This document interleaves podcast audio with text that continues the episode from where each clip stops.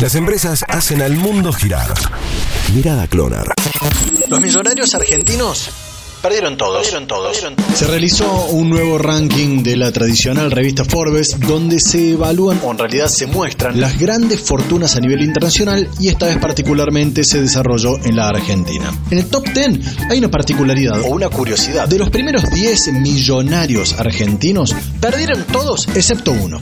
A ver, repasamos el listado. Alejandro Bulgeroni, que viene del palo de la energía, justamente es productor de petróleo, encabeza este ranking con 5.400 millones de dólares, pero perdió 800 millones de un año al otro. Quien se metió en el segundo lugar fue el único empresario que pudo ganar de un año a otro y se trata de Marcos Galperín, el titular de Mercado Libre, ostenta una fortuna de 4.200 millones de dólares, es decir, que creció del 2019 al 2020 1.700 millones. Claro está que se revaluó su propia empresa y ahí se justifica la mayor cantidad de dinero que tiene en su cuenta. Paulo Roca, que estuvo acostumbrado a estar en el puesto número uno del ranking durante los últimos años, ahora está tercero, ostenta 3.400 millones de dólares. Pero ojo al dato, perdió más de la mitad de lo que tenía de un año a otro, ya que antes tenía 8.000 millones de dólares y cayeron en 4.600 millones los dólares que él tiene guardado. Para completar rápidamente el top 10, puesto número 4, Gregorio Pérez Compac, uno que supo ser el más rico de la Argentina en los años 90 y 2000, ostenta 2.700 millones de dólares. Perdió 300. Ruemers, el dueño del laboratorio que lleva su apellido, perdió 400 millones de dólares, ahora